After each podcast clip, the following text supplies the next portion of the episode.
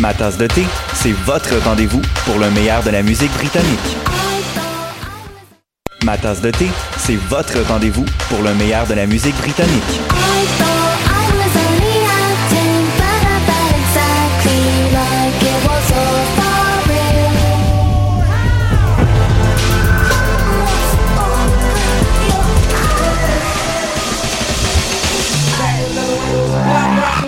En direct tous les jeudis dès 20h ou en tout temps en podcast sur le choc.ca et sur Spotify. Dans un monde où la société pestacle n'a jamais été aussi abrutissante, où le binge-watching fait office de passe-temps, où les zombies n'ont même pas la décence de se nourrir de cerveau, une équipe d'historiennes et d'historiens a le courage de lever le nez de leurs archives pour vous divertir sérieusement. Histoire de passer le temps, vendredi 16h sur choc.ca.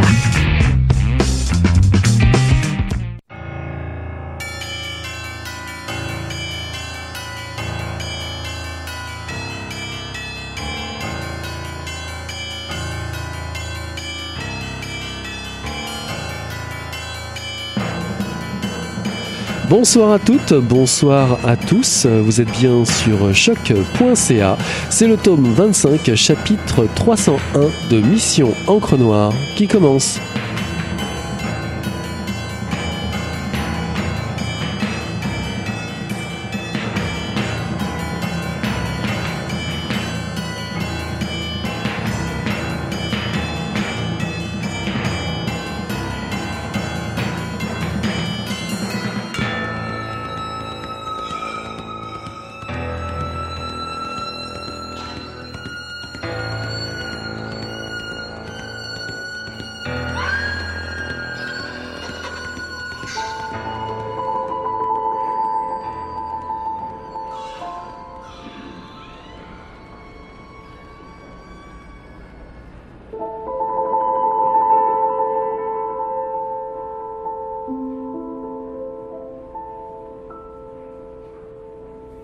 Début, son visage surnage complètement.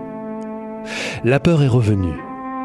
On la voit tenter de se débattre, mais dans sa geôle quasiment sur mesure, toute agitation est vaine. Elle crie, elle insulte la cage des seins, de quelques centimètres à peine, suffisamment pour submerger le nez. Il y a des bulles, des hurlements noyés, Remonté au bout d'une dizaine de secondes, 666 lutte pour reprendre son souffle, gueule de nouveau, immersion jusqu'au sourcil, surface. Je ne peux pas respirer, plouf, chute dans le bassin, bruit de métal quand ça touche le fond, surface, 1, 2, plouf encore. S sadiste s'approche d'une paroi vitrée, toque du poing, sourit à son modèle qui secoue au ralenti, la tête en tous sens. Il lève le pouce, surface. 666 avale de grandes gorgées d'air. Entre deux allaitements, elle dit Arrête Elle dit Salaud Elle dit Laisse-moi Le mot magique, elle ne dit pas. Elle se met à fixer la chaîne qui la relie à la vie. On peut presque lire ses pensées. Ciel rond, je me noie, la cage est trop lourde, ils ne pourront pas la sortir, ils ne pourront pas m'en sortir, pas assez vite, plouf Jusqu'à l'arrêt du nez. Ça dure le temps que S sadiste aille chercher ailleurs quelque chose, hors champ, et annonce une surprise. 666 le suit des yeux. L'objectif, rester sur elle, capte alors le moment où sa peur se transforme en panique, où elle expulse tout ce qui reste dans ses poumons en une longue plainte continue. Surface. J'ai dû baisser le volume, dérangé, tant les cris étaient devenus déchirants. Est-ce sadiste, revenu, jette dans la piscine un long serpent au corps épais couvert d'écailles rouges, apparemment très lourd.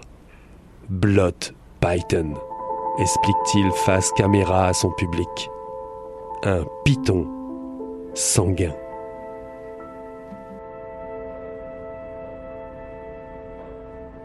Je viens de vous lire un extrait de L'Ikaya de DOA, paru en 2018 aux éditions Gallimard dans la collection hors série littérature.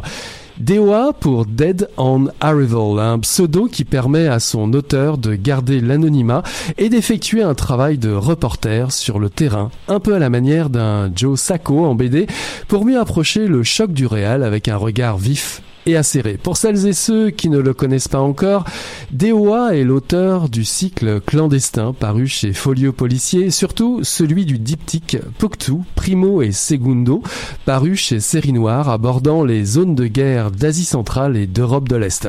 Il est nullement question du fils du lion ici, mais bien plutôt d'un loup, peut-être garou, et d'une fille, la fille.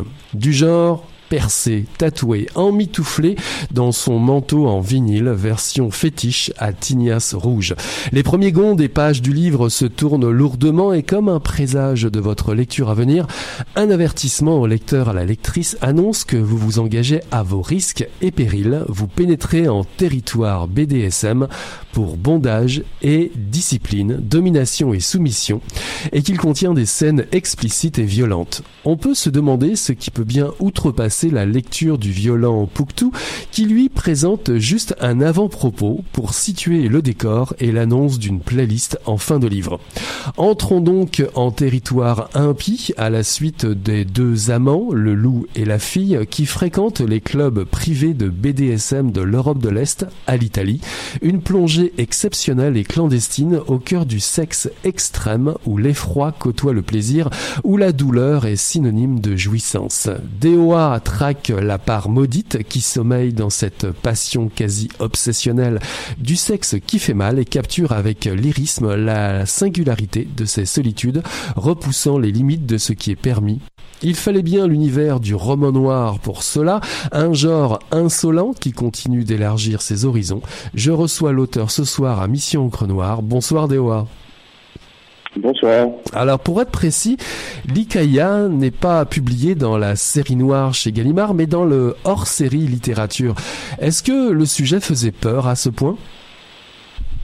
Non, non, ça n'a pas grand-chose à voir avec la, teneur du sujet. En fait, ça a à voir avec euh, euh, le départ euh, il y a un an, de, un an et demi, de, Aurélien Masson, qui était le précédent éditeur de la série noire. Ok. Euh, et pour qui ce livre avait été à l'origine écrit, enfin pour ses nouvelles aventures aux arènes. Euh, sachant que je ne, ce n'était pas pour moi le signe d'un, départ de Gallimard, puisque j'ai, déjà un autre projet avec eux qui était, qui était d'actualité à cette époque-là. Mais c'est, disons que j'avais, j'avais euh, décidé d'accompagner mon, mon éditeur dans ses nouvelles aventures, au moins pour un ouvrage. Et en fait, les arènes n'ont pas voulu publier le texte probablement à cause du sujet et de son traitement, on va dire ça comme ça. Et donc je suis Antoine Gallimard a eu l'élégance de le reprendre chez Gallimard. Euh, hors collection parce qu'en fait ça amorce mon passage euh, prochainement à la blanche puisque le, le, fameux projet dont je vous parlais il y a quelques secondes euh, ira à la blanche en fait. Voilà. Alors le bondage, le... rien à voir, rien à voir chez Gallimard avec le sujet. Chez Gallimard, ils n'ont pas de problème avec ça. Ils publient, ils publient ça et un certain nombre d'autres, d'autres qui avant moi ont foulé ces terres-là. Oui, c'est vrai, c'est vrai. Mais d'ailleurs, euh, le bondage, le BDSM, c'est quand même un territoire qui est peu emprunté, euh, en tout cas par le roman noir. Il y en a quelques-uns, euh, mais sinon, le BDSM est traité plutôt forcément d'une, comme une, une pratique délinquante appartenant, je dirais, au, au, meurtrier, à l'assassin qu'il faut forcément éliminer. Alors, je sais que vous vous documentez beaucoup euh, avant d'écrire euh, vos romans. Avez-vous trouvé des écrits convaincants sur le thème justement? Je, le, fait est que ma documentation, elle passe par l'écrit, mais elle passe beaucoup aussi par euh, des voyages, du documentaire, des rencontres, et, j'oserais dire des expériences, bien que évidemment, moi, je, je, je, pratique pas cette sexualité-là, donc en fait, c'est mon besoin d'essayer de, de, comprendre un peu ce milieu qui m'a attiré vers ce sujet-là. Donc je suis allé le voir et j'ai assisté à des choses. C'est ça que j'entends par expérience. Euh, concernant la littérature sur ce plan, il y a eu, il y a eu effectivement euh, euh, des tas d'auteurs qui m'ont précédé, de Georges Bataille à Mandiargue. Après, les gens, ils en parlent ce qu'ils en veulent. Moi, je pense que ce sont de très grands auteurs. Il y a le Marquis de Sade qui a écrit avant, évidemment, euh, et tout ce qu'il a écrit ne relève pas de la réalité, mais aussi parfois du fantasme et de la, et de la fiction. Euh, donc oui, il y, a des, il y a des œuvres de qualité. Dans les œuvres contemporaines, je, dois avouer que j'ai eu un peu de mal à trouver matière à, à m'intéresser parce que, en fait, et je ne sais pas si moi-même je suis arrivé à ça, j'ai surtout lu des, gens, des, des, récits à peine romancés de gens qui parlaient de leur propre pratique. Euh, donc euh, évidemment euh, en, expliquant que c'était de la fiction, mais en fait pas tant que ça, et, qui, qui, expliquait à quel point cette pratique relevait de l'amour, de la sensualité et, et, et de, ce, de, ce, genre, de cette dimension-là, alors que moi j'y voyais surtout beaucoup de froideur et de distance je suis pas sûr d'avoir réussi à, à, communiquer cette sensualité et cet amour à travers mon texte, mais en tout cas, je l'ai pas trouvé chez les autres. Et, et très souvent, ça, ce que j'ai lu, c'était, c'était, euh, c'était des ouvrages érotiques un peu plus hard, on va dire, on va dire ça comme ça. Uh-huh. Et comme j'avais pas l'intention de faire un ouvrage érotique, je, je dirais que c'est, pas dans cette direction-là que, que j'ai trouvé le, le, les choses qui m'intéressaient le plus. Alors, on vous connaît au Québec pour l'extraordinaire somme que représente Pouctou. J'en parlais en, introduction. Pouctou en deux volumes, euh, dont le récit prend racine dans les zones d'ombre de l'Europe de l'Est. On y retourne ici aussi, en Europe de l'Est, de l'Est avec euh, l'Ikaïa. Alors, qu'est-ce qui vous fascine dans cette zone un peu grise de l'Europe, euh, justement, si je peux dire ça comme ça. Y a-t-il justement une forme de permissivité plus grande qu'ailleurs? Alors, je, je sais pas si je, ce serait ce serait très très présomptueux de ma part de, de, de me permettre euh, ce genre de, de jugement. Euh, il y, a, y, a, y, a, trois villes principales qui sont abordées dans, dans l'ICAIA. Il y a Berlin. Alors, est-ce qu'on peut considérer que Berlin est une ville de l'Est? Je suis pas sûr. Il y a, euh, enfin, en tout cas, plus depuis qu'il est plus en Allemagne de l'Est. Euh, il y a Prague et il y a Venise. Alors, Venise, c'était parce que c'est la ville des masques et, et, la ville du fantasme et la ville du, roman, du, du, romantique le plus cliché qui soit. Et je trouvais assez drôle de situer une histoire d'amour qui est totalement à rebours des, des, des, des plus, des, plus grands clichés à cet endroit-là. Pour, pour, vraiment le, le, la perver le pervertir, si j'ose dire. Mm-hmm. Euh, et, et j'aurais tendance à penser que Prague et Berlin, c'est pas tant parce que ce sont des villes de l'Est qu'elles étaient intéressantes et qu'il s'y dégage une énergie et que j'y puis y voir des choses que j'ai pas forcément vues à Paris, par exemple. Euh, plutôt parce que c'est des villes qui ont été très, fort, très fortement et très violemment marquées par l'histoire.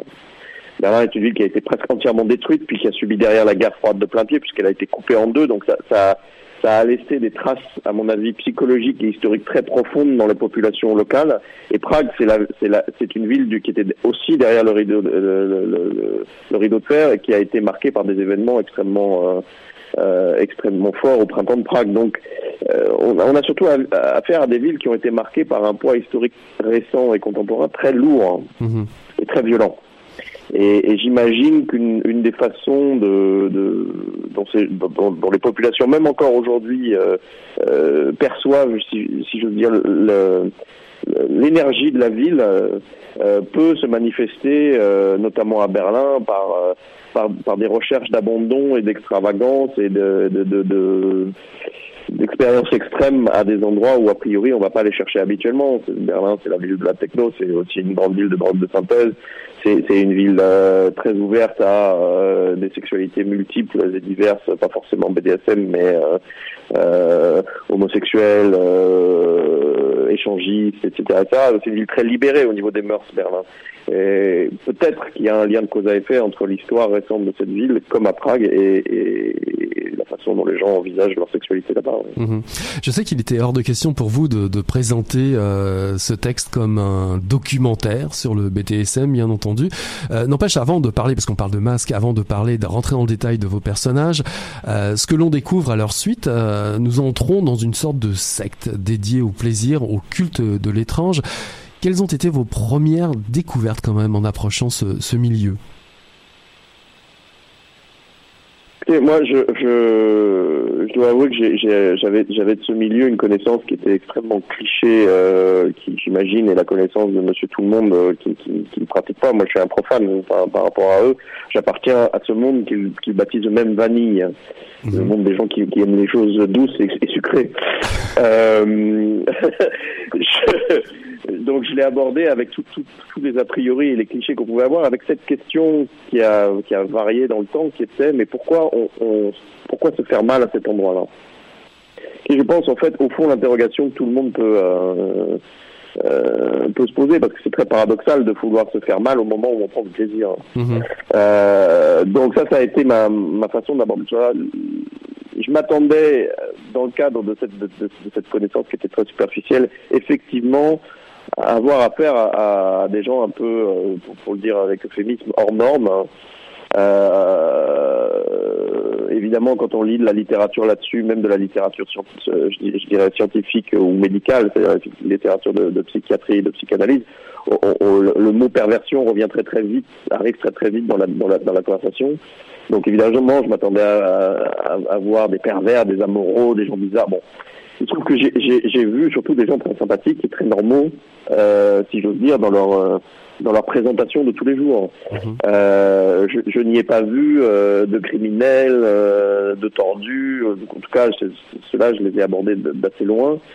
J'y ai vu des gens normaux. Après, la question du pourquoi, qui était celle qui, qui, qui m'animait au départ, au fond, je dois avouer qu'en dépit des, quelques dizaines d'interviews que j'ai pu avoir et toutes les choses que j'ai pu euh, voir ou lire ou expérimenter, euh, j'ai pas su y répondre correctement. Non pas que j'ai pas des hypothèses, mais en fait, elles sont, elles sont, elles sont à la fois vérifiées et démenties. C'est-à-dire qu'elles sont vérifiées par le fait qu'effectivement, euh, je, peux, tirer des grandes lignes, mais ces grandes lignes, je peux aussi les tirer chez des gens qui ne pratiquent pas. Or, euh, si vous voulez, voir un lien de cause à effet entre des situations personnelles qui ont pu à un moment donné être compliquées et qui amèneraient au BDSM d'un côté, et en même temps voir des situations personnelles qui ont pu à un moment être compliquées et qui et, et les mêmes situations personnelles et qui n'amènent pas au BDSM me fait me fait dire qu'au fond répondre et, et affirmer pourquoi c'était c'était compliqué. Et au fond, comme vous l'avez fait remarquer, je, je ne rédigeais pas un documentaire, donc au fur et à mesure que je que j'ai progressé dans, la, dans ma réflexion par rapport à, à, ce texte, je me suis éloigné de ce questionnement-là et, et, je me suis plus laissé porter par des dynamiques qui sont celles que j'avais pu entrevoir euh, auprès des gens que je, j'ai rencontré et croisé et que j'ai essayé de transposer dans des personnages qui sont évidemment des personnages fictifs. Alors voilà. évidemment, cette, ce questionnement, cette contradiction euh, dans le, le, le, questionnement, on le retrouve dans vos personnages, dans leur personnalité. Alors il y a deux personnages principaux, il y en a beaucoup d'autres évidemment, mais on suit principalement le loup et la fille. Qui sont-ils? Qui est-elle? C'est une vaste question. euh, le loup est un, est, le loup est un, un c'est un chirurgien esthétique en rupture de banc. Uh -huh. Il y a eu un accident qui l'a laissé défigurer. Et évidemment, euh, dès, à partir de ce moment-là, il, il, a perdu, au fond, euh, le, le, le, le, masque de tous les jours, c'est-à-dire son visage qui lui permettait d'aborder ses passions avec euh, tout le professionnalisme nécessaire. Quand on est chirurgien esthétique, arriver défiguré devant un patient à qui on va proposer de l'améliorer physiquement, c'est un peu compliqué. Donc il, il, a peu à peu sombré et s'est éloigné de son métier originel pour garder ses compétences de chirurgien, mais les les mettre au service, si j'ose dire, euh, de façon un tout petit peu illégale, euh, de ce milieu underground qui est une frange un peu particulière du BDSM, qui est celle qui, qui, qui s'active autour, surtout autour des modifications corporelles. Mmh. C'est-à-dire euh, les, les, les, le cutting, les, ouvertures de euh, divers, différents endroits du corps, les ablations, euh, ces choses-là. Enfin, c'est tout, tout, le panel de ce qu'on peut trouver en modification corporelle. Ouais, il y a des pratiques qui font froid. Euh, il y a des pratiques qui font froid dans le dos. Euh, vous parlez de paraphélie, d'infibulation. Honnêtement, je, je, ne connaissais pas à la, à la base. J'ai découvert des, des expressions et des, euh, et des pratiques je, qui m'étaient. Je, je, je, vous rassure, j'en ai découvert un paquet avec en, en même temps, moi aussi. Ça, je Non, mais c'est-à-dire que effectivement, euh, au bout d'un moment, euh, on est, on, moi, en tant qu'observateur et, et, chercheur entre guillemets, je, je, je, très brièvement pour préparer ce livre, je, j'ai découvert des choses que je, ne soupçonnais pas et en, fait. Euh, qui, qui, évidemment sont assez spectaculaires. Euh, que les gens qui, qui pratiquent s'infligent à eux-mêmes. Euh, je vais me garder de, de, de, de et, c'est ce que j'essaye de faire dans le livre aussi, d'avoir une, une position morale ou moraliste par rapport à ça, parce que au fond, globalement, moi, je n'ai eu affaire qu'à des adultes consentants. Mmh. Et, et, que jusqu'à nouvel ordre, personne n'avait déclaré malade mentaux.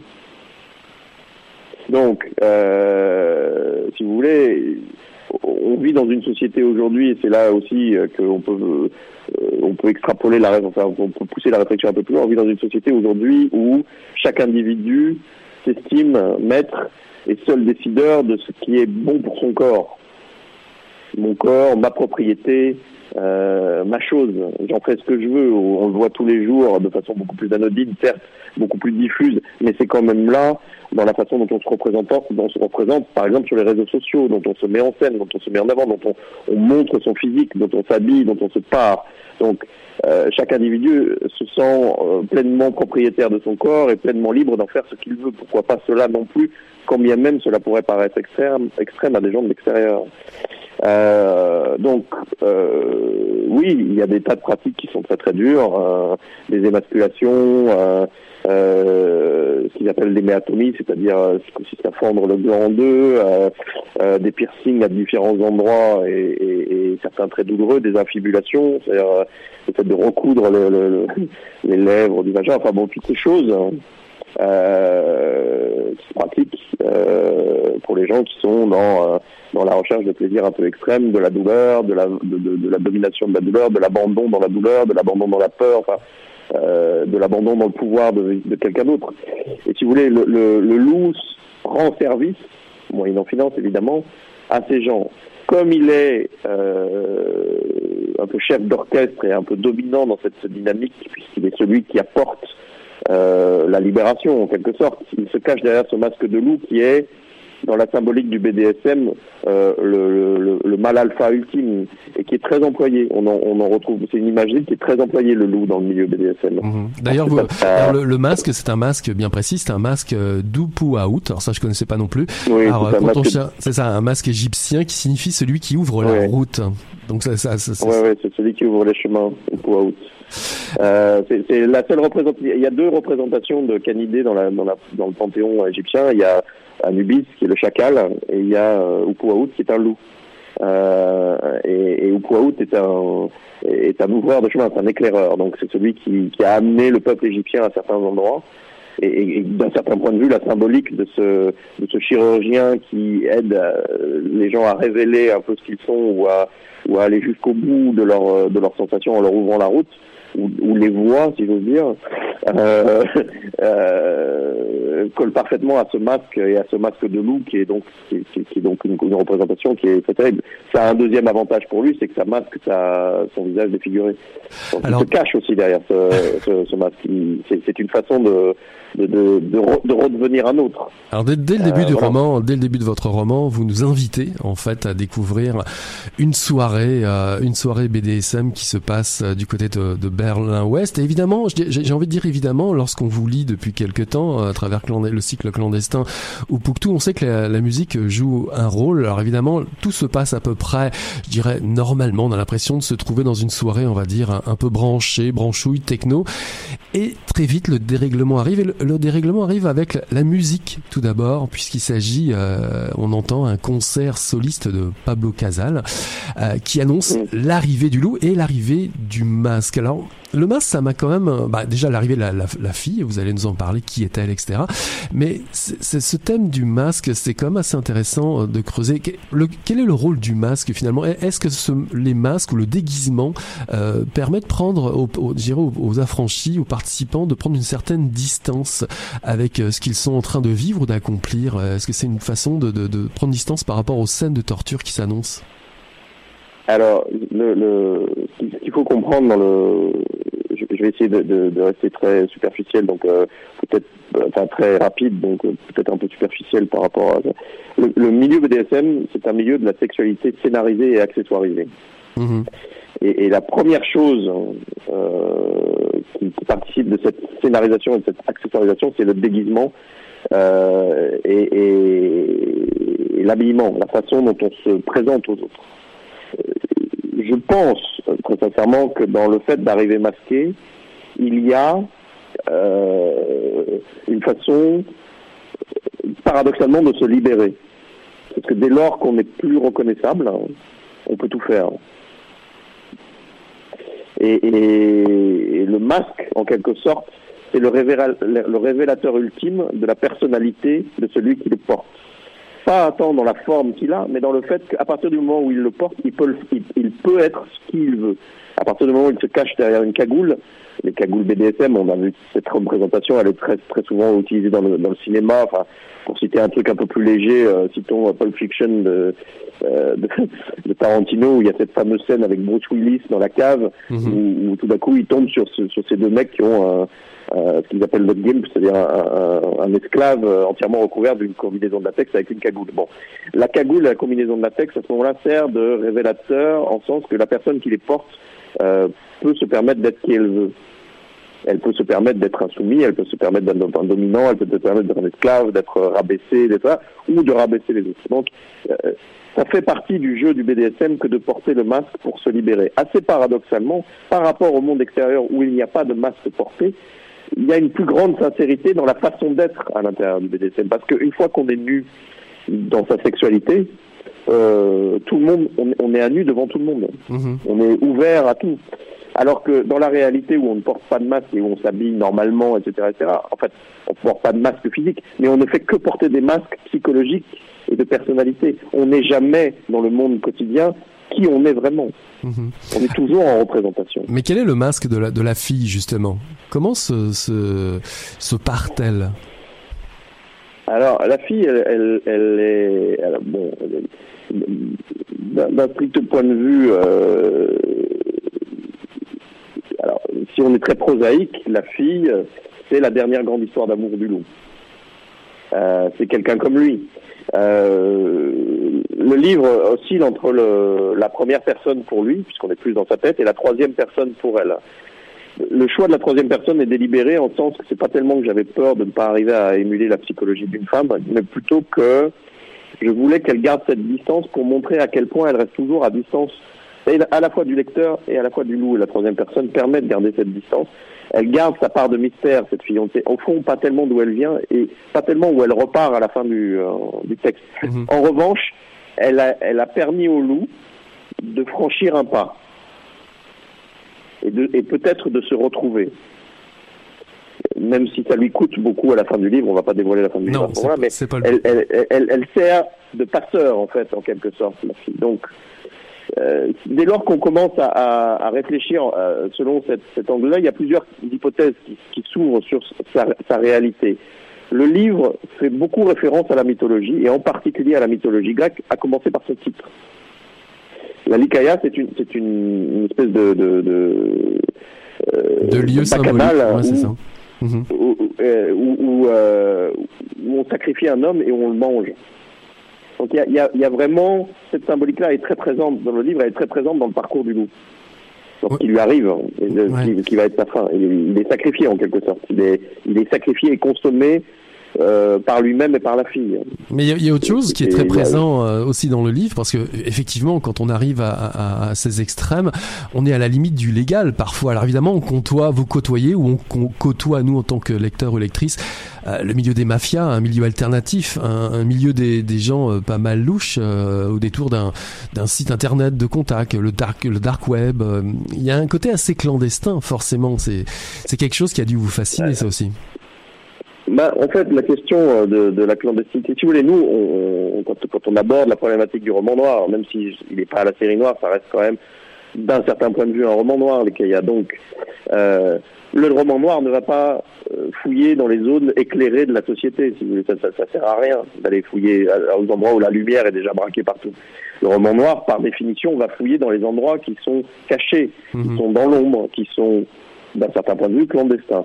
Le BDSM euh, est, est, clandestin par essence, et, ça, je l'ai compris en fait euh, avant d'écrire le livre, quand j'ai commencé à parler aux gens qui, pratiquaient, et après avoir publié le livre, quand j'ai vu les réactions de tout le monde.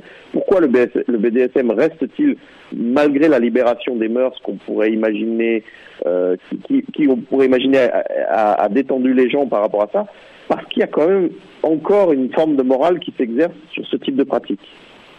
Et quand j'ai rencontré les, les, les, premières personnes que j'ai croisées dans ce milieu-là, le, le, le, ils étaient assez réticents à me parler, non pas parce qu'ils n'avaient pas envie de parler d'eux, mais parce qu'ils avaient peur d'être jugés. Et le jugement, il arrive très vite. Et donc, ces plaisirs-là sont des plaisirs de communauté clandestine. Mmh. Il y a ça. Il va que plus on s'enfonce dans des pratiques très extrêmes, hein, ou dans euh, euh, des couches où le consentement devient beaucoup plus flou, euh, plus on côtoie des gens qui sont à la marge de la société. Pourquoi on les côtoie? Parce que il faut qu'ils fournissent des endroits, il faut qu'ils fournissent des instruments, il faut qu'ils fournissent éventuellement des produits que l'on ne peut pas se procurer normalement. Donc on, on, est au carrefour, si vous voulez, quand on est la nuit, quand on est dans les boîtes de nuit, quand on est dans certains, dans certains cercles, on est au carrefour de plusieurs formes d'expression underground, parmi lesquelles il y a des expressions criminelles. Alors on trouve, dans, euh... on trouve dans votre livre insultes, défécations, vomis. On est loin du, du texte politiquement correct. Euh, après tout, euh, dans d'autres pratiques sexuelles, on ne l'est pas non plus. Euh, Est-ce difficile d'assumer une certaine bestialité en littérature aujourd'hui, euh, à votre avis? Alors, je, je, je, ne vais parler que pour mon cas. Je ne veux pas parler pour le cas général. Euh, je suis sorti avec le cycle clandestin de 12 ans à travailler sur les barbus et les barbouzes. Mmh. Et je dois avouer que j'étais un peu fatigué par ça. Et je voyais se profiler à l'horizon un phénomène qui, est, qui, qui, moi, me fait un peu peur, qui est celui de rester enfermé dans ce type de récit. Euh, C'est-à-dire qu'au fond, il y a quand même aujourd'hui, et je sais que les lecteurs n'aiment pas trop qu'on leur dise ça, chez les gens qui vous lisent, ce besoin de vous retrouver à un endroit où ils vous ont aimé et euh, une difficulté à accompagner un auteur ailleurs. Mmh. Donc moi, si vous voulez, il y a eu un moment où, euh, un peu par lassitude et aussi par besoin de me libérer de, de ce carcan que je sentais arriver, j'ai décidé de prendre le contre-pied de, de, et d'aller chercher à tout à fait un autre endroit de ce que j'avais fait jusqu'ici. Euh, et c'est aussi pour ça que je me suis intéressé à ce sujet-là. Je le paye un peu parce que, euh, et je vais juste dire ça, personne ne m'a jamais interrogé sur le bien fondé d'écrire pour tout. C'est-à-dire, mmh. parler de la violence dans la guerre, parler de gens qui sont torturés, explosés, euh, détruire, déchiqueter, estropier, euh, assassiner leur famille, euh, euh, mourir d'overdose dans, dans, dans, du trafic de cam, etc., etc., vol, piste, ce que vous voulez, ça ne pose de problème à personne. Après l'ICAIA, la question de savoir pourquoi j'avais écrit ce livre est venue tout de suite. Mmh. Mmh. Et, et, donc, visiblement, il y a chez les gens, ça pose un problème, à la fois d'envisager la sexualité et la violence, ça m'en a posé un à moi, je veux dire, je le redis pas, ouais, mais d'envisager qu'on en parle. Mmh. Euh, d'envisager un, texte, un texte de fiction là-dessus. Ouais, ouais, pour finir rapidement, parce qu'on va manquer un peu de temps, mais, mais justement, pour vous, un polar, un polar réussi, doit-il jouer avec les, les limites du langage, de ce qui est permis? Alors, un polar réussi, pour moi, c'est un polar que les lecteurs ont apprécié. Donc déjà, alors quels que soient les, les, les, les artifices que vous avez dé développés, que ce soit sur le fond ou la forme, pour qu'ils l'apprécient, euh, ça me me pose pas de problème. Moi, j'ai tendance à, à, à, considérer que la langue, elle n'a pour autre vocation que d'accompagner le propos et le récit. C'est-à-dire que euh, je, je, je, travaille ma langue pour qu'elle soit en, en, accord avec ce que je raconte. Donc il est évident que si je vais traîner dans des milieux où le langage est peu châtié, je vais aussi parfois en, en utiliser un langage peu châtié quand ça s'impose. Mmh. Euh, aux endroits où ça ne s'impose pas, je ne vais pas le faire. Ça, ça, ne peut pas être non-stop un texte uniquement conçu comme ça, parce que je pense que ça serait fatigant. Au-delà de l'exploit littéraire, ça serait fatigant. Mmh. Donc, la langue s'adapte. S'il faut dire des choses crues, on les dit. Et puis, à côté de ça, on raconte les choses de façon plus littéraire. Et, et ça, bon, ça, c'est ce que j'essayais de faire dans ce que j'essayais déjà de faire dans Pour tout et qui, je l'espère, s'améliore de livre en livre en fait. Bah en tout cas, moi je trouve qu'avec celui-là, c'est tout à fait, tout à fait ça. ça non seulement ça s'améliore, mais euh, scotché, fasciné ou happé, voire hanté, euh, il y a une force, une intégrité, je trouve, dans et un souffle romanesque dans, dans votre texte. Euh, et j'avoue que si les lectrices et lecteurs l'osent, euh, ce texte ne les laissera pas indifférents ou indifférentes. En tout cas, merci beaucoup euh, Dewa d'avoir été notre invité euh, ce soir. C'est moi qui vous remercie d'avoir pris la peine de me recevoir. Je rappelle que l'Ikaya de Dewa est paru en 2018 aux éditions Gallimard dans la collection hors série littérature. Merci beaucoup, au revoir.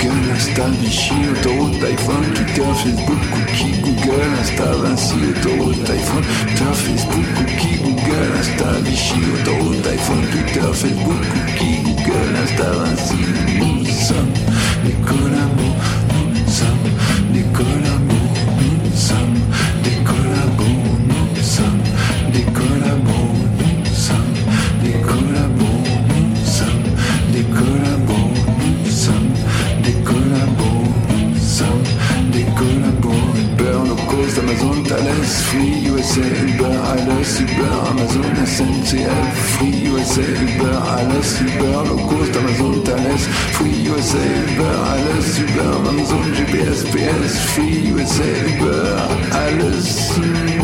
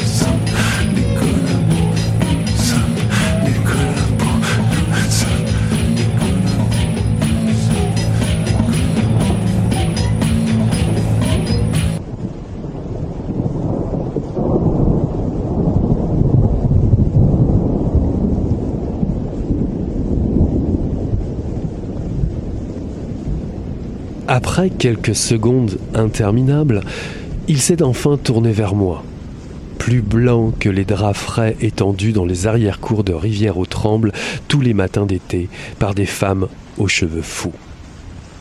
J'ai alors cru qu'il allait s'évanouir, mais il a prononcé quelques paroles à mon intention ou à l'intention des spectres invisibles postés devant son regard vide. Dans le vacarme du vent faisant ployer les arbres, je n'ai pas entendu ses paroles. J'ai seulement vu sa bouche qui s'ouvrait mécaniquement, ses lèvres qui s'arrondissaient autour de son étrange. Mauvais temps, madame. Mauvais temps. Ne plie pas le jour. Puis, comme s'il était soudain sorti de sa transe, il m'a souri d'un sourire empreint de la plus infinie désolation. A discrètement levé la main en signe de revoir et s'est rué entre les arbres, poussé par les bras se multipliant dans la tempête. J'aurais dû le rattraper, suivre le couloir d'obscurité où il s'enfonçait, mais mes jambes étaient aussi molles que du coton, mes pieds aussi lourds que si j'avais porté des chaussures de ciment.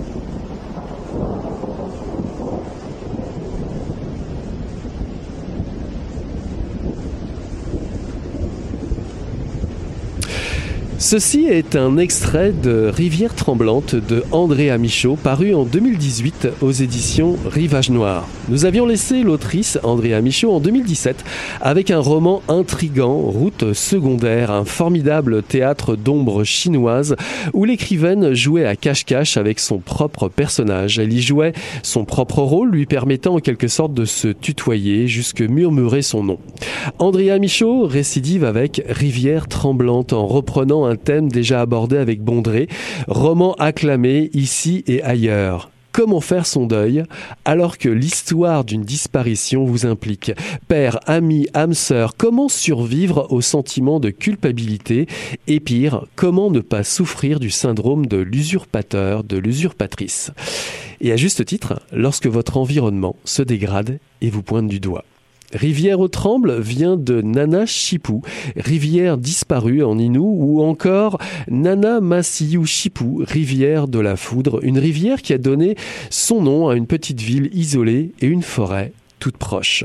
Août 1979, Michael, 12 ans, disparaît sous les yeux ébahis de son ami Marnie Duchamp. Il se désarticule littéralement et se fait happer au fond des bois en lui adressant un étrange message. On lui retrouvera qu'une chaussure. Billy Richard, elle aussi, se volatilise à son tour. Billy réside dans une ville voisine, elle qui n'a pas 9 ans et ne se rendra plus à son cours de ballet.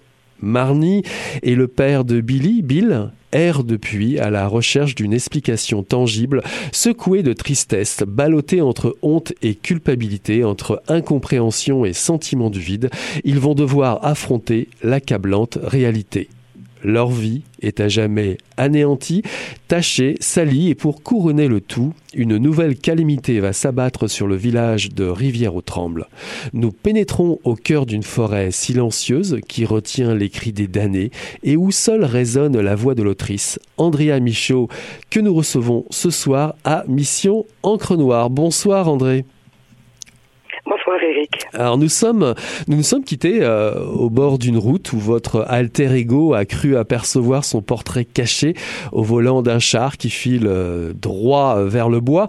Nous nous retrouvons ici au bord d'une rivière mystérieuse qui semble porter un lourd secret, rivière au tremble. En fait, c'est quasiment l'un de vos personnages principaux, cette rivière. Quel est ce décor et quelle est cette rivière? Euh, ben, en fait, cette rivière euh, n'existe pas réellement. Je l'ai inventée pour les besoins du roman, comme j'invente souvent les, les décors qui servent de toile de fond à, aux histoires que, que je raconte. Bien sûr, euh, je, je, je, me, je m'inspire des paysages dans lesquels je vis, des paysages québécois, euh, mais je, je, je les transforme euh, pour les, encore pour les besoins de la cause. Alors, oui, Rivière au Tremble fait partie intégrante. Le, le, le, lieu fait partie intégrante du, du récit de l'intrigue, comme c'est encore le cas dans à peu près tous mes romans, parce que je crois vraiment à la puissance des lieux, en cette, en ce qu'ils peuvent nous inspirer, euh, que ce soit de façon positive ou négative. Et, euh, et euh, la nature, pour moi, est, toujours omniprésente dans mes romans. Les forces de la nature, et là encore, là ils peuvent, nous, là où elles peuvent nous entraîner. Alors en fait, Rivière Tremblante est un livre qui a été publié d'abord chez Québec Amérique, puis ensuite chez Rivage Noir. Vos livres changent régulièrement d'étiquette et gagnent un plus large public euh, à l'étranger. Ça vous étonne que ces lacs et ces rivières au nom si mystérieux et ces tragiques faits divers de chez nous, ici au Québec, fascinent autant euh, mon Dieu, c'est difficile à dire parce que quand on quand on publie un roman, on ne sait jamais quelle va être la réaction. Euh, je suis très euh, surprise, très agréablement surprise par la réaction euh, qu'il y a en France actuellement par rapport à, à Rivière Tremblante. Euh, parce que oui, c'est une histoire difficile, c'est une histoire dure, une histoire de deuil, une histoire de perte, où les personnages sont complètement dévastés par la disparition d'êtres chers et ces disparitions vont complètement déterminer leur existence. Alors c'est pas euh, c'est pas un roman facile. Euh, donc le, le, remporte actuellement m'étonne et me, réjouit parce que euh, j'ai mis beaucoup de moi-même dans ce roman. C'est un sujet euh, sur lequel il est très difficile de se pencher aussi en tant, qu'écrivaine. Et la perte d'un enfant, je crois, est la pire chose qui puisse arriver à, un père ou à une mère. Alors euh, oui, je m'attaquais à un sujet difficile. Euh, mais, moi, j'avais ce besoin de parler du deuil, de parler de la perte, et, perte d'autant plus tragique euh, qu'on ignore ce qui est arrivé euh, aux, enfants disparus. Quand on n'a pas de corps sur lequel se pencher, sur lequel pleurer, je pense que c'est encore pire parce que on, demeure dans un doute continuel. Alors il y a un avis au tout début euh, du livre qui prévient que toute ressemblance avec des personnages blablabla est, fortuite. La formule consacrée, euh, peut-on dire, êtes-vous- êtes-vous- vous êtes-vous inspiré euh, d'un fait divers en particulier? Euh, pas un en particulier, mais euh, c'est sûr que euh, les d'enfants euh, euh, défraient souvent la chronique des faits divers. Alors, je voulais absolument pas euh, qu'on fasse un lien entre une disparition réelle et celle que moi je mets en scène dans le roman, d'où cet avertissement, bon, comme vous dites, qui est plutôt classique, mais moi je suis dans la fiction, mais une fiction bien entendu qui reflète des choses qui, qui malheureusement se produisent dans la réalité. Alors on sait peu de choses des deux victimes en tant que telles, si ce n'est si par la bouche de, leurs proches. Eux s'occupent, enfin eux occupent toute la place de, votre roman. Il s'agit de Marnie et, Bill. Alors qui sont-ils l'un et l'autre? Qui est Bill? Bill qui est écrivain et qui est Marnie? Euh, Bill, bon, est le père de la petite Billy, euh, qui disparaît un soir euh, en sortant de l'école, qui en allant à son cours de ballet et qui ne réapparaît jamais. Cet homme est bon, amoureux de son enfant, comme le sont la majorité des pères, je l'imagine. Il est aussi écrivain, il écrit des histoires pour enfants, donc sa relation avec sa petite Billy était entre autres fondée sur toutes les histoires qu'il inventait pour elle, sur cette espèce d'univers euh, magique et fantastique euh, dont il, euh, il enveloppait le, le- quotidien de cet enfant. Alors, euh, il est, bon, évidemment dévasté par ce qui lui arrive et euh, sa vie, à partir du moment où Bi- Billy ne rentre pas à la maison, euh, va... euh, euh, va basculer euh, dans une, euh, noirceur euh, invisible. Euh, quant à Marnie, bon, c'est une femme qui est aujourd'hui adulte. Dans, dans, le temps du récit, elle est adulte, mais elle a son petit ami, comme vous le disiez dans votre introduction, Michael, a disparu sur le bord de la, rivière tremblante quand ils étaient tout petits. Ils allaient jouer à un endroit qui qu'ils appelaient le bassin magique. Et bon, durant un orage, euh, euh, Michael se volatilise littéralement sous les yeux de Marnie. euh, qui toute sa vie elle aussi se demandera ce qui est arrivé à Michael, ce qui a pu se produire près près du bassin magique. Donc elle aussi c'est un être marqué qui a été ostracisé comme Bill va l'être aussi parce que quand on enfant et bon, on est coupable, évidemment. Et euh, bon, euh, les gens du village où Marnie habite, de Rivière-au-Tremble, euh, vont toujours croire que Marnie a eu un rôle à jouer dans la disparition de Michael. Euh, elle n'a jamais pu prouver le contraire puisque euh, l'enfant a disparu comme par magie. Et euh, Bon, c'est ça, Marnie revient un jour à Rivière-au-Tremble pour essayer, pour l'enterrement de son père. Et c'est là que le passé va ressurgir, que euh, tout ce qui s'est produit va, va, va remonter à la surface et qu'elle va essayer de comprendre euh, encore une fois ce qui a pu se produire. Et c'est là qu'elle va rencontrer Bill aussi, parce que Bill, euh, après quelques années de recherche infructueuse, euh, va décider de quitter la grande ville et va se, se retrouver à Rivière-au-Tremble lui aussi, euh, dans un lieu où il va essayer de, de comment dire, de refaire sa vie alors qu'il sait très bien que c'est tout à fait impossible pour lui. Alors le, di- Et leurs destins vont se croiser comme ça de façon euh, tout à fait hasardeuse. alors, le dispositif euh, génial que vous allez mettre euh, en place et, et qui va tenir en haleine votre lectorat dès le début du, du roman, justement, est, co- est composé de ce mystère. Euh, le mystère, c'est d'abord le lieu de, de- de cette rivière. On parle de l'héritage inou et, et vous dressez littéralement les éléments contre vos deux personnages, enfin en tout cas dans, dans, dans le cas de, euh, de Michael, euh, et vous, dressez les, éléments contre vos lecteurs et lectrices. Je dirais que les grands maîtres du genre, de l'horreur ou autre applaudiraient à deux mains, c'est certain. L'étrange, l'étrangeté habite régulièrement vos, romans. Euh, Michael disparaît dans une tempête où l'on entend résonner le, cri de la mort. C'est assez original pour un polar.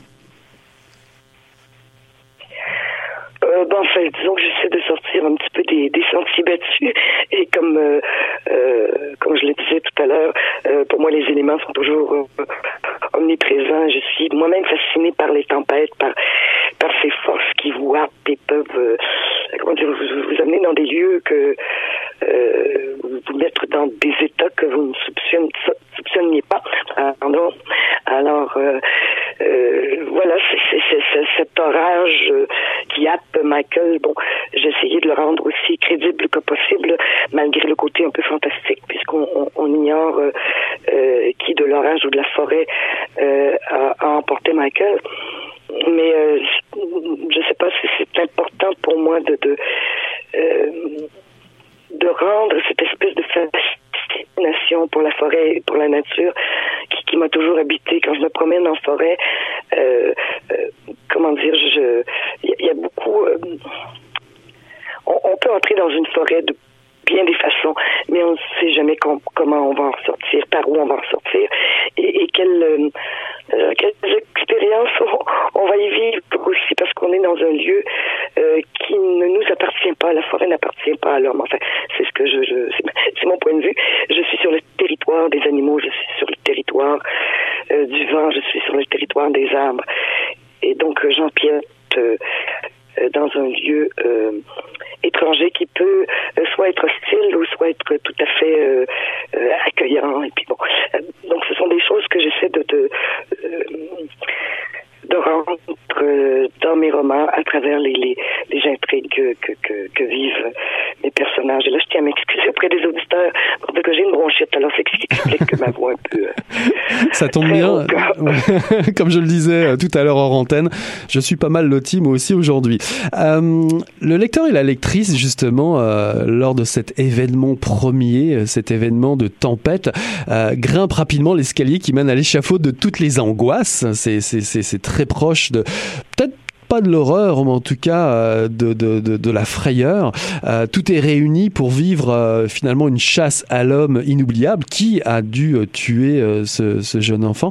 Or, or, les monstres attendus, les monstres dans votre roman apparaissent ailleurs, se révèlent ailleurs. Est-ce que justement les monstres en tant que tels se révèlent à l'intérieur des autres personnages, du père et de Marnie? C'est une question euh, très complexe que je ne me suis jamais posée. Euh, non, je crois pas. Je crois pas. Euh, C'est-à-dire que euh, le monstre ici, c'est l'inconnu. Euh, l'inconnu qui a, qui a ravi, qui a enlevé euh, la petite Billy, et l'inconnu d'une autre nature qui a, qui a fait se volatiliser Michael. donc c'est ça, les, les monstres, c'est, c'est, ce sont ces forces, si on veut, ou ces individus aussi, qui à la fragilité, à la vulnérabilité, qui qui n'ont aucune forme de compassion pour, l'enfance. Si je pense à Billy, bien sûr, euh, le, drame n'est pas résolu, mais on, conçoit très bien que, c'est un homme, que c'est une ordure qui l'a enlevé. Et les monstres, ils sont là. Les monstres, dans le cas de, l'enlèvement de Billy, ils sont réels, ils sont concrets, sauf que là, on ne peut pas mettre de visage euh, sur eux. Euh, donc, euh, Marnie et Bill sont victimes de ces monstres aussi, qui, qui, n'ont aucune morale, si on veut, dans le cas de, du ravisseur de Billy, et dans le cas de, du ravisseur de Michael, bon, on ne sait pas. ici, ça peut être un homme aussi, ça peut être un, un de ces monstres qui, qui s'en prennent à, à, à, la fragilité, mais ça peut aussi être, bon, un, un de ces, ces ces inconnus dont on ne pourra jamais déterminer la nature. Alors considérez-vous vos, vos, livres comme des euh, polars? On y trouve tous les ingrédients, des meurtres, des victimes, des flics lourdeaux, des, des indices d'ici de là, des bicyclettes rouges, etc. Euh, ça en a la couleur, mais n'empêche, je, je, vous demande ça car euh, page 284, vous travestissez les personnages de Fred Vargas, Adamsberg et de Harry Bosch de, et Harry Bosch de, de Connelly, euh, tout en précisant que votre flic, euh, Doyon, c'est son nom, n'a rien d'un Marlowe, Philippe Marlowe. Alors, vous précisez qu'il est difficile de s'imposer dans les arènes du crime, ce, ce, qui ne gâte rien parce que vous avez l'âme batailleuse, on le devine. Est-ce que c'est difficile de s'imposer dans le milieu du polar quand on aime imaginer ces personnages en Blanche-Neige? Euh, Écoutez, j'ai beaucoup de difficulté à mettre euh, des étiquettes sur mes romans. Bien sûr, j'utilise les, les, règles du polar, euh, quelques ingrédients du polar, mais pour mieux des, des, euh, comment dire, les, adapter pour mieux les contourner, pour mieux les transgresser, parce que, euh, bon, comme je, je, disais, il y a, déjà de grands maîtres du genre, et puis essayer de refaire ce qu'ils ont déjà fait, ça me semble tout à fait euh, inutile et, euh, et vain. Il faut, il faut essayer de, de, réinventer le genre et de, tout en utilisant, bon, certains de ces codes, d'aller ailleurs. C'est ce que moi j'essaie de faire, de, de utiliser un peu l'aspect ludique du polar parce qu'il y a toujours cet aspect ludique qui a fait quoi, euh, le fameux Houdonite, mais euh, euh, je veux aller plus loin, c'est-à-dire ne pas me, confiner à une simple intrigue où on va dire, bon, la recherche du criminel.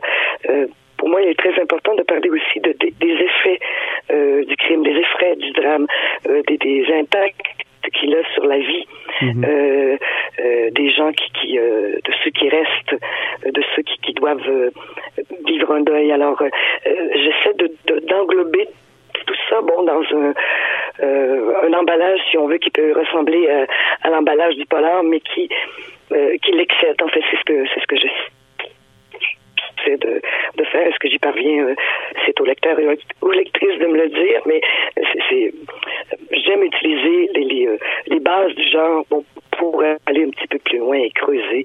Euh, euh, creuser, aller vers la source du mal, parce que ce qui m'intéresse aussi, c'est de voir comment, comment des, des êtres euh, en viennent à, à poser des gestes euh, irréparables, des gestes euh, impardonnables aussi. Comment est-ce qu'on peut, je vais reprendre un des termes que vous citez, comment est-ce qu'on peut se transformer en monstre? -hmm. Comment est-ce qu'on peut, euh, comment dire,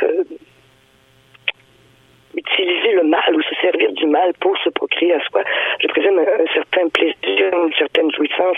C'est quelque chose qui me dépasse totalement et que j'essaie de comprendre aussi à travers mes romans. Qu'est-ce qui peut mener un être humain à de telles extrémités? Alors j'ai remarqué aussi à la lecture des remerciements euh, en fin d'ouvrage que vous remerciez euh, Joséphine Bacon et, et Rita euh, Metococho, deux grandes écrivaines mm -hmm. d'ici. C'était important pour vous de, de rappeler cet attachement au territoire au, je dirais au, langage euh, et à la véracité des faits?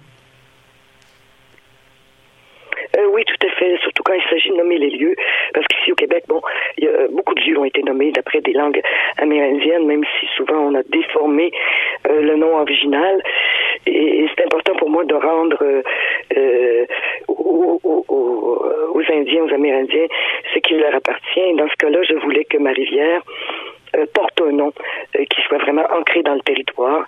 Et c'est la raison pour laquelle, bon, j'ai fait appel à, à Joséphine et à Rita pour qu'elles me, m'éclairent un petit peu euh, sur le sens de certains mots et euh, dans la, en, et qu'elles me, me, me, fassent des traductions pour moi en langue inou, euh, parce que cette rivière tremblante, bon, il y a toute une légende qui l'entoure, comme vous le disiez tout à l'heure, et, et, je voulais que cette légende soit ancrée dans, dans la réalité et dans la mémoire amérindienne.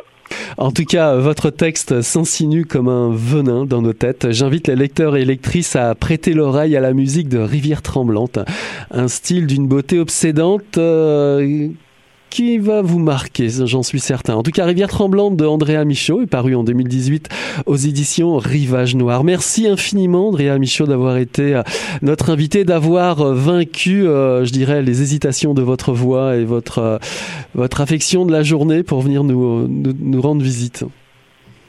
Ben, merci beaucoup, Eric, de, de m'avoir invité aussi. C'était un plaisir. Voilà qui achève Mission Encre Noire, le tome 25, chapitre 301. J'ai eu le plaisir ce soir de recevoir en entrevue DOA pour l'Ikaya, paru en 2018 aux éditions Gallimard dans la collection hors série littérature ainsi que Andrea Michaud pour Rivière Tremblante paru en 2018 aux éditions Rivage Noir. Voilà qui conclut euh, cette émission. On tourne la page et on se dit à la semaine prochaine. Salut là